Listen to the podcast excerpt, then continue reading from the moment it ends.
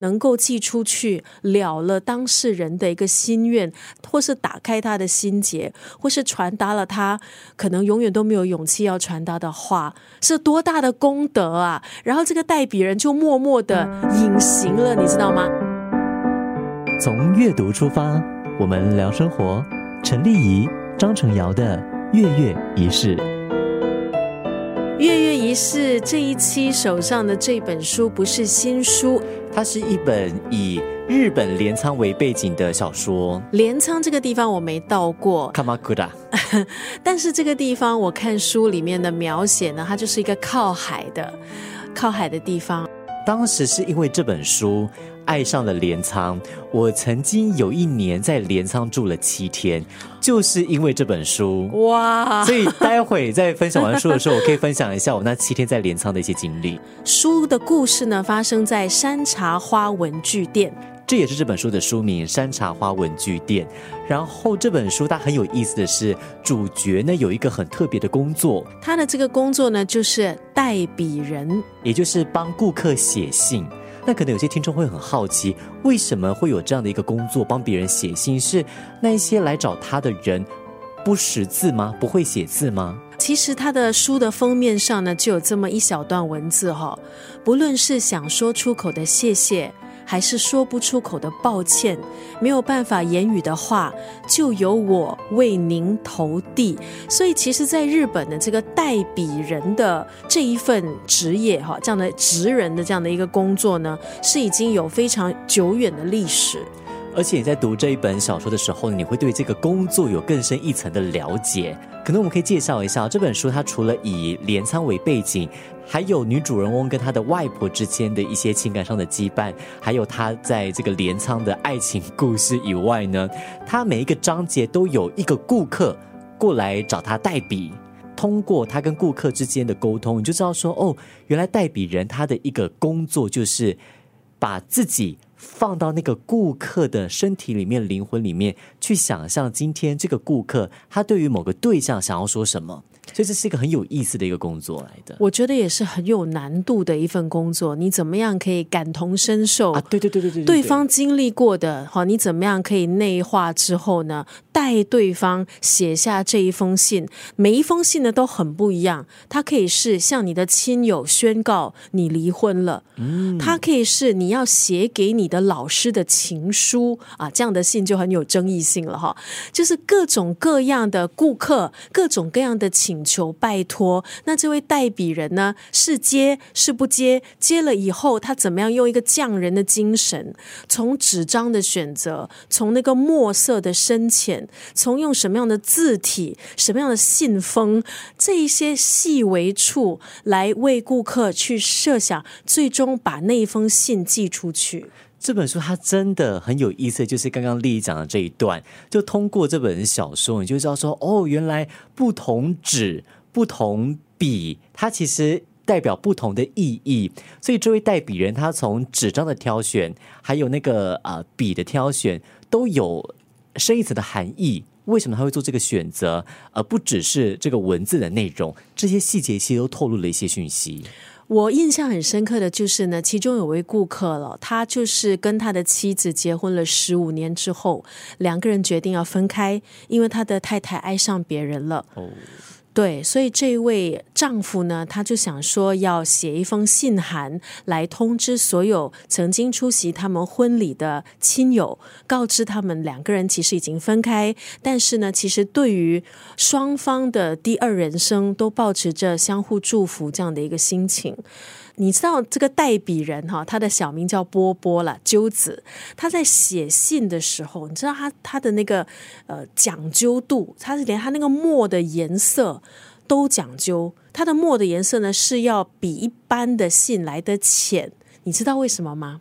我忘了他当时是那个原因是写什么了。对，他的原因是因为呢，这个墨的浅寓意着呢，在写的时候哀伤的心情，眼泪滴进那个墨汁里面，哀伤的心情，眼泪滴进墨汁，让墨颜色变浅。所以他很细腻耶。对，你知道谁会想到？那可能看一封信就哦，是那个墨色是比较浅，但是更深一层的含义其实是这样子：泪水因为哀伤滴到了墨汁，所以墨色比较浅。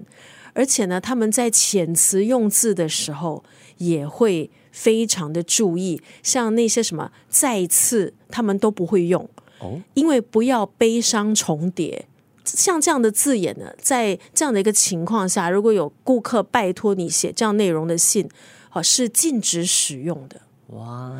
好有难度，好细心，所以你看，我我真的看了，我很感动诶，他们就好像是你知道很多的一些动作片的替身，这些代笔人，他们是多么的重要。就一部精彩的动作片，你可以推出的这些替身们功不可没。那一封封信函能够寄出去，了了当事人的一个心愿，或是打开他的心结，或是传达了他可能永远都没有勇气要传达的话，是多大的功德啊！然后这个代笔人就默默的隐形了，你知道吗？他就隐藏在那封信的后面，呢。我在读这本书的时候呢，除了刚刚丽怡提到这些啊，他如何以一个代笔人的身份帮别人把心里的话说出来，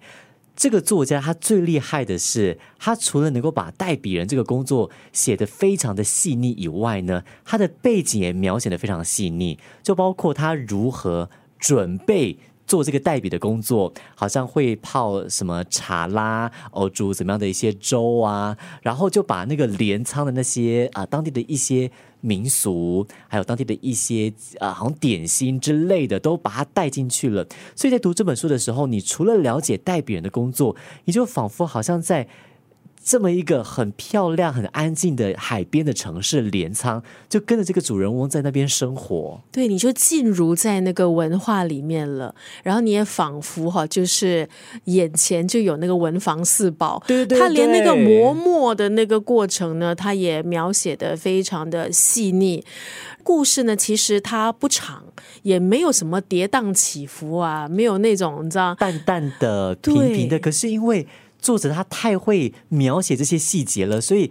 我记得我当时读完的时候，内心非常非常的触动，又觉得有些幸福哈，淡淡的就能够很打动你，细水长流，对对嘛，那个淡淡的感觉，然后很温柔的，我觉得他这样的一个处理，就让我想到一道道的家常菜，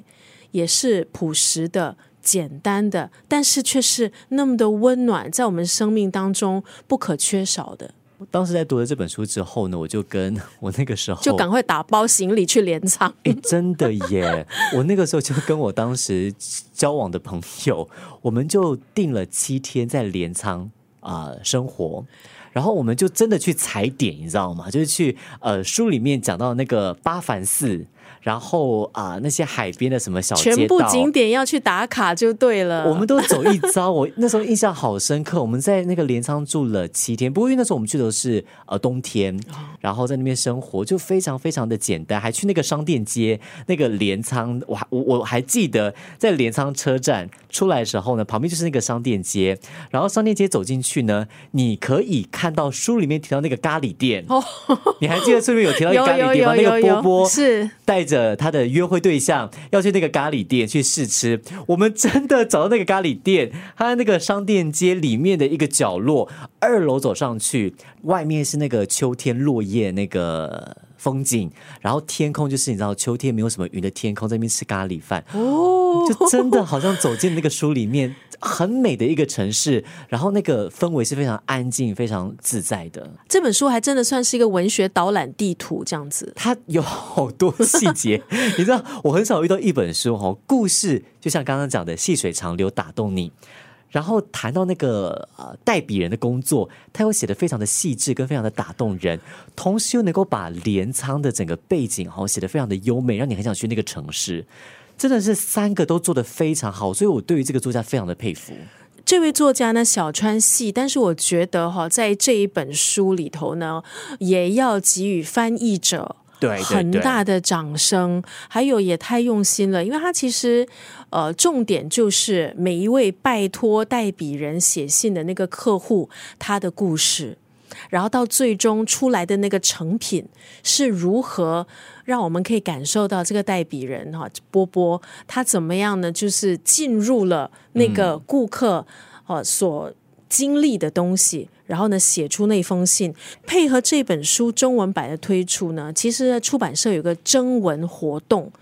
你知道吗？所以他们里头每一封信就是从日文翻过来嘛，所以要用中文书写，所以他们就征求读者哦，或者是任何人，然后呢，就是呃，把他们的这个字啊，然后写到那个出版社，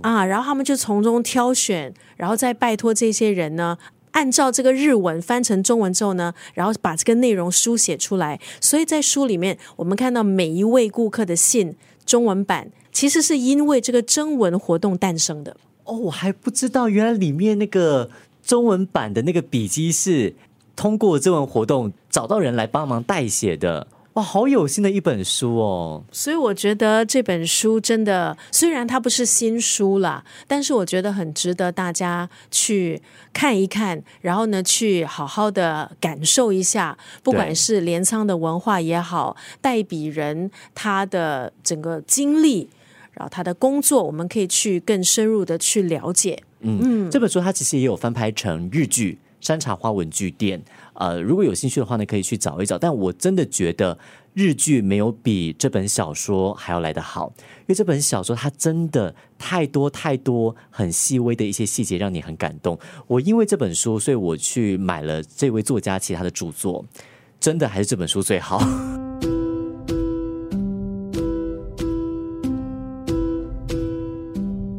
在现在什么都讲求速度，什么都讲求方便快捷的一个时代，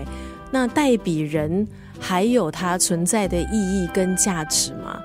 我就抱着一个这样的一个问号去看。可是看了之后呢，我觉得绝对有存在的价值跟必要。在现在能够去好好的写一封信，我觉得它背后的那个意义是非常的大。这本书它给我带来的另外一个启发就是，其实我们每一个人也都可以是自己的代笔人。也就是说，我们是有的时候需要懂得慢下来，懂得去听自己。也许啊，你可以是你自己的代笔人，你可以好像那个第三者一样，用一个比较客观的角度去看你自己，到底对于某些人想要说什么话。所以有时候我们真的需要这样子的一个时间跟空间，好像那个代笔人一样，坐下来，呃，去好好的倾听，了解我们自己。在现在信息可以秒回的一个时代，哈，就如刚才程瑶说的，能够慢下来显得更加的可贵。而且呢，如果说手写的话，不管是明信片，可能是只字片语，或者是手写的一封长长的信，这个书写出来的感觉，还有里头的这个情感，是手机、是电脑所绝对不能够复制的一种感觉，没有办法复制的，有一些。东西我们因为科技而变得越来越方便、越来越快，但同时它也牺牲了过去当速度还没有那么快的时候，我们那个生活当中的仪式感啊，还有所谓的情调，慢慢品味生活而得到的一些感触，嗯，这些其实都被科技还有速度给牺牲掉了。我喜欢写完信之后，书写完之后那种，你把。心里想说的话吐出来，那种很畅快的感觉。我还保存着以前的一些旧的信，或是卡片。小学的朋友啦，以前我们很流行毕业都会写那个毕业册嘛。对对，都写一些很无聊的，什么打油诗啊，对，一帆风顺，贴贴字里什么的，还有什么鹏程万里，那个什么书中自有黄金屋之类，就很好笑。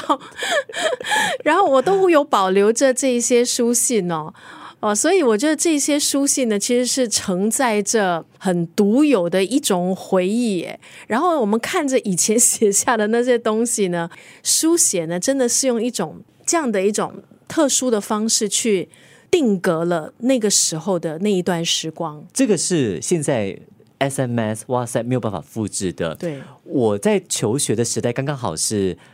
书写跟 WhatsApp 交接的时代，就是啊电子 SMS 交接的时代。那个时候很有意思哦，重要的事情、重要的讯息，我们一定会还是用手写的，就写一封信。比方说，呃，当时我在理工学院的时候，比方说某某某跟某某某吵架，然后他想要呃可能道歉或干什么的，你是代笔人吗？我不是代笔人，我是代说人，代说人就是调和人。但是那个时候哈，我们不会用 SMS 来，比方说解释或是道歉的，一定会写一封信去表现自己的诚意。然后把那封信放在信封里面，然后交给对方。就当时还是有这样子的一个算是仪式，跟现在好什么都是 email 跟 WhatsApp 是不一样的。所以那个时候你可以感到那个层次。然后如果说你跟我道歉，你是用 SMS 跟我道歉的话呢，我一般上是不会接受的。没诚意，没诚意。对对，信拿来，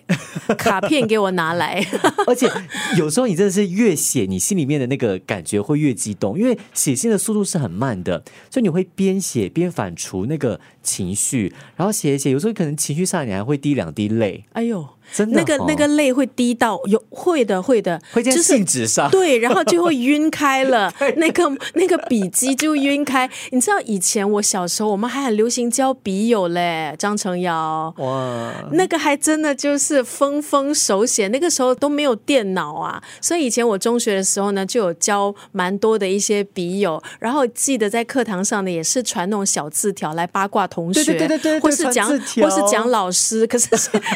现 在。在就是一机在手，这些应该都没了耶。现在的学生没有办法写字条了，他会说：“哎，how to write 啊？this this 什么都要谷歌啊？对，哎，那个哎，这个字 spell 有没有错啊？我已经不会了。现在小孩子没有 WhatsApp 哈，他们就抖得力，你知道，就没有办法沟通了。这个山茶花文具店哈，在书里呢，其实他也就是有他的一种坚持。你知道他，你看到对吗？在书里面他写他卖的文具呢，都是那种